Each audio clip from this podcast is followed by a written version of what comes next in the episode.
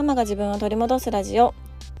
このラジオでは子育て真っ最中の私が子育てを通して自分を見つめ直す方法や母親として過ごす中での気づきや学びをシェアしていきます。こんにちは杉部です。えー、週末はですねあのちょっと家の近くの山の上でキャンプをしていたりだとか、まあ、あの日曜日に帰ってきてすぐに長女がま主催していた主催っていうのかな企画していたハロウィンパーティーがあったりだとかで、まあ、土日はものすごくねバタバタしてたんですね。でその片付けとか洗濯物とかすごくたくさんあるし、まあ、ちょっとあの、キャンプでね寝不足なこともあって、まあ、月曜日はちょっとしんどいというか、まあ、眠たかったりとか体も重かったりしそうだなっていうふうに思ってたんですよね。まあ、そんな感じで月曜日から始まりまして、うん、でこのね重い気持ちをどうにか切り替えないといけないっていうふうに思って、まあ、ちょっと都会の空気吸いに行こうかなと思いまして、はい、本当に何をするでもないんですけど一瞬だけちょっと都会の空気を吸いにあの月曜日は行ってました。うん、でちょっとコーヒーを飲んであの作業をするっていう本当に短時間なんですけどやっぱりその街ってねうん、あのそこにいる人々に活気があったりとかあとはこう騒がしい、うん、騒がしいっていうの、うん、やっぱりその街の雰囲気っていうのがそれぞれあると思うんですよね。で私はそういう周りの環境にすごく影響されやすい性質を持っているからあえてそのちょっとこうあの切り替えたい時、うん、ちょっとこう自分を何て言うのかなこう作業モードみたいな仕事モードみたいに切り替えたい時はちょっとそういうねあえて騒がしいところとか、まあ、活気のある人が集まっている場所っていうところにそこの空気のところに自分のこう体を持っていくというか自分の身を置くっていうことを結構意識的にしてるんですよね。でこれも自分の性質を知れば知るほどこう自分の使い方みたいなものが分かってくるのでうん、だからねあのその自分の使い方使う方法っていうのをいくつも持っていればすごくこう自分をコントロール、うん、できるようになるなっていうのを改めて感じたりしておりました。うん、まあねちょっとあの長女が帰ってくる時間を勘違いしておりまして帰ったら長女がすでに帰っていてで鍵持たせてないので家の前でねなんか机広げて宿題してて「あごめん」みたいな「もうちょっと勘違いしてた」みたいな感じでね「ママどこ行ってた?」みたいな言われたんですけどはいそんな感じの1週間が始まりました。で今日の朝あの、まあ、保育園に行く前にね私もなんか自分の化粧したり準備をしたりとか、まあ、洗濯物をこう一旦回して干せる分だけ干したりとかしながらあの末っ子にねあの「もう行くで」って言ってたんですよ。ただ末っ子めちゃくちゃ静かだったんですよねその時。静かな時って大体なんかしてるんですよねいらんこと。そう。で見に行くとあのニベアをねクリームのねボディクリームハンドクリームわかんないけどクリームのニベアをねもう顔中に真っ白に塗っていてしかもそのニベアのついた手でお風呂の鏡をこすりまくってたんですよ。だからあのお風呂の鏡がニベアまみれ。あの本人の顔も真っ白。体も真っ白のぬるぬる。でぬるぬる取りたいからあの手洗うとか言ってるんですけどね。あんなぬるぬる手あの水で洗っても取れないですよね。そう。だからもうちょっとどうすんのみたいな感じでめちゃくちゃ保湿された状態で今日はね末っ子は保育園に行きました。もう顔もツルツルのなんかもうピカピカを通り越してもうなんネトネトみたいな状態ではい行きました。今からちょっとお風呂の鏡どうしようかなと思ってます。ね。本当に静かな時って何かしてるんですよ。絶対なんかしてるんですよ。本当に。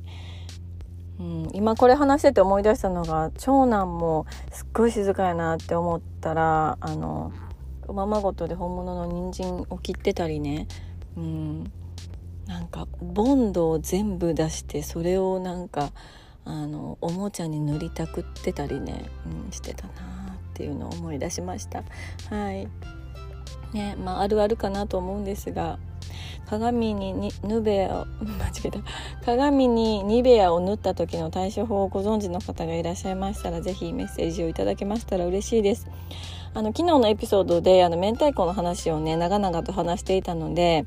あのメッセージとかであの明太子食べたくなって買っちゃいましたっていう方もいたりなんかして はいあの微笑ましく、はい、読ませていただいておりました。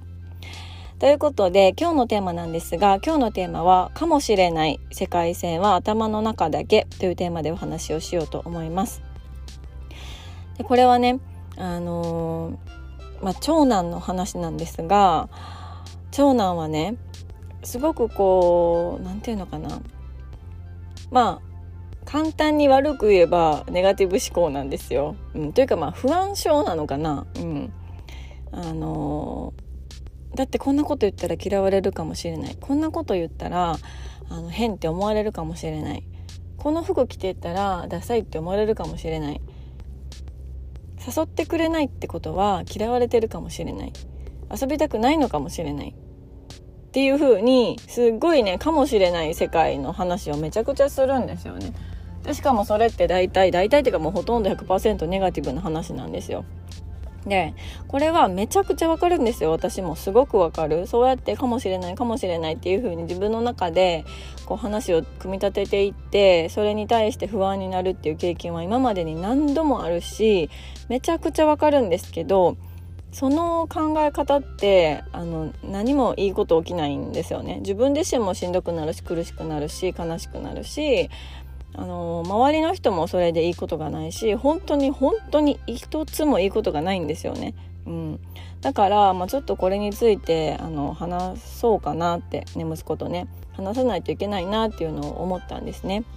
で何があったかっていうと息子は転校してきたっていうこともあって結構今までね周りのお友達から、まあ、誘ってもらう声をかけてもらう結構こう受け身なあの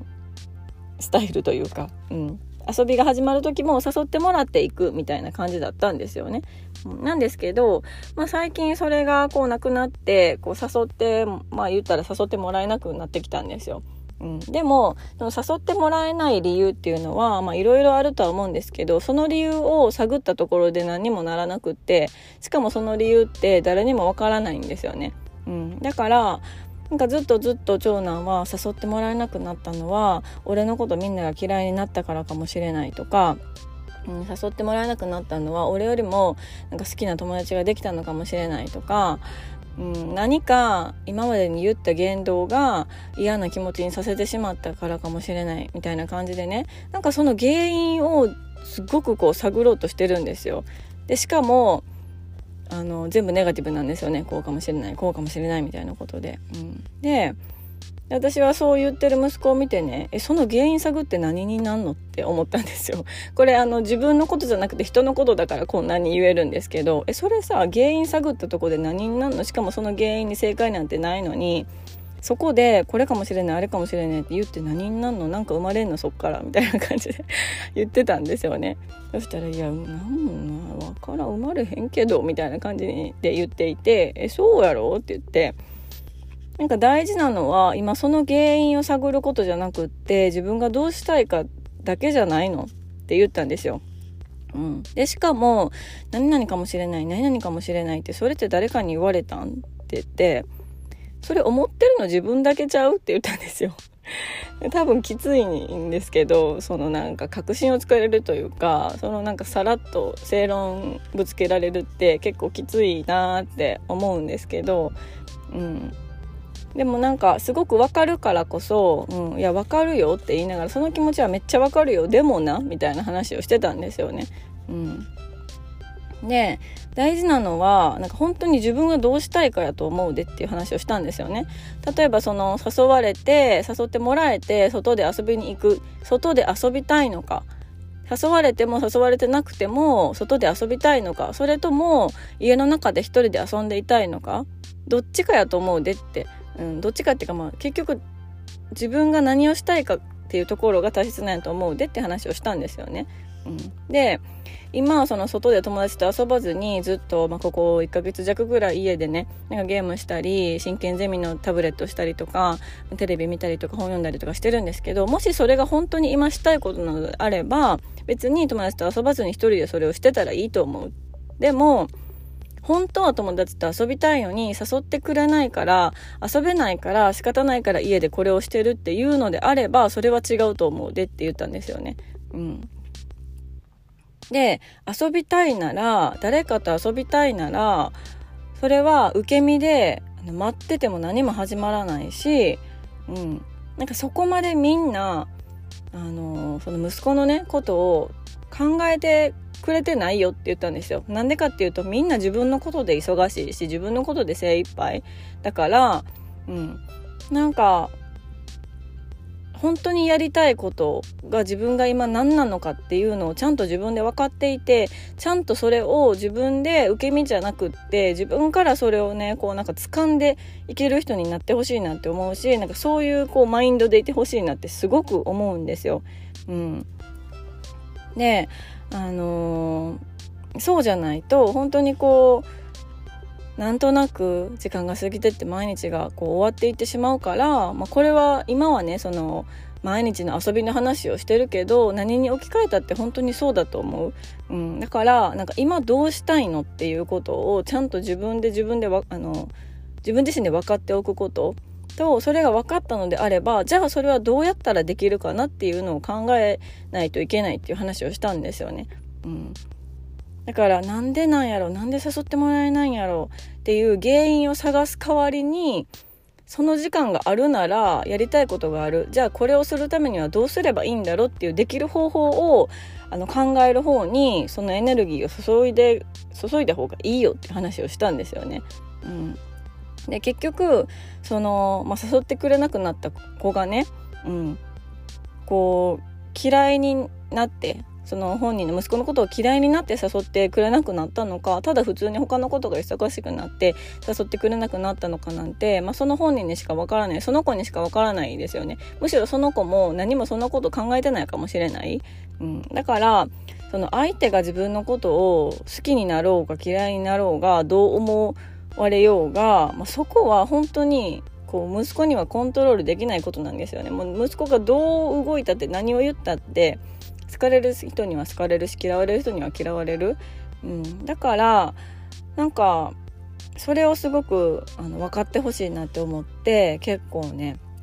なんかもうあのめちゃくちゃもうこの話からどんだけ深い話すんねんっていうくらい結構長く深くあの息子と話してました。うんで、なんかもう頭の中で考えててわからんやったら紙に書きな、みたいな感じで、紙とペン持ってきて、みたいな感じでね、あの、紙に書かせて、じゃあここはなんで、なんで、なんでそう思うの？なんでそう思うのっていう風に考えてったらいいや、みたいな感じでちょっとね、あの、自己分析プログラムがちょっと息子に始まってしまってたって感じなんですけど、うん、でもなんか、それをすることで、息子は、こう誘ってくれないってことは嫌われたんだと思うっていう考えからあ別にそういうわけじゃないのかっていうふうにこう気づけてたんですよね。うん、だからやっぱり物事いろんな方向から見ることが大事だし何よりもねその周りがどう、ま、あの周りがこうっていうことよりも自分が一番大事で自分がどう思ってるのか自分が何をしたいのかっていうのが一番大事なんだなっていうのを私も改めてね感じました。うんでまあ、この日はあの息子とのこの戦いがねすごくあのエネルギーも使ったし時間もかかってでもう晩ご飯の時間なんですけどみたいな感じになってきたのでもう今日はテイクアウトやってことで、はい、あの夜のねドライブをして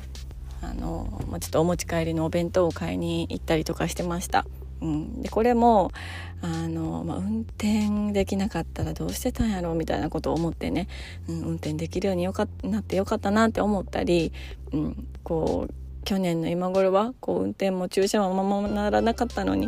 ああこんなに私運転できるようになったのすごいみたいな感じで自分をね誰も褒めてくれないから自分で自分を褒めたりも、はい、したりしてました。うん、ということで今日のテーマは「かもしれない世界線は頭の中だけ」というテーマでお話をしました。これねなんか人のことだったらこんなに正論ぶつけられたりとかあのガンガン言えるんですけど自分自身もやってしまっていることってめちゃくちゃたくさんあるし、ま、ちょっと自分の戒めのね、はい、意味も込めて話してみました。皆さんはいかがでしょうか？では、えー、最後まで聞いていただきましてありがとうございます。今日もあなたにとって素敵な一日になることを願っております。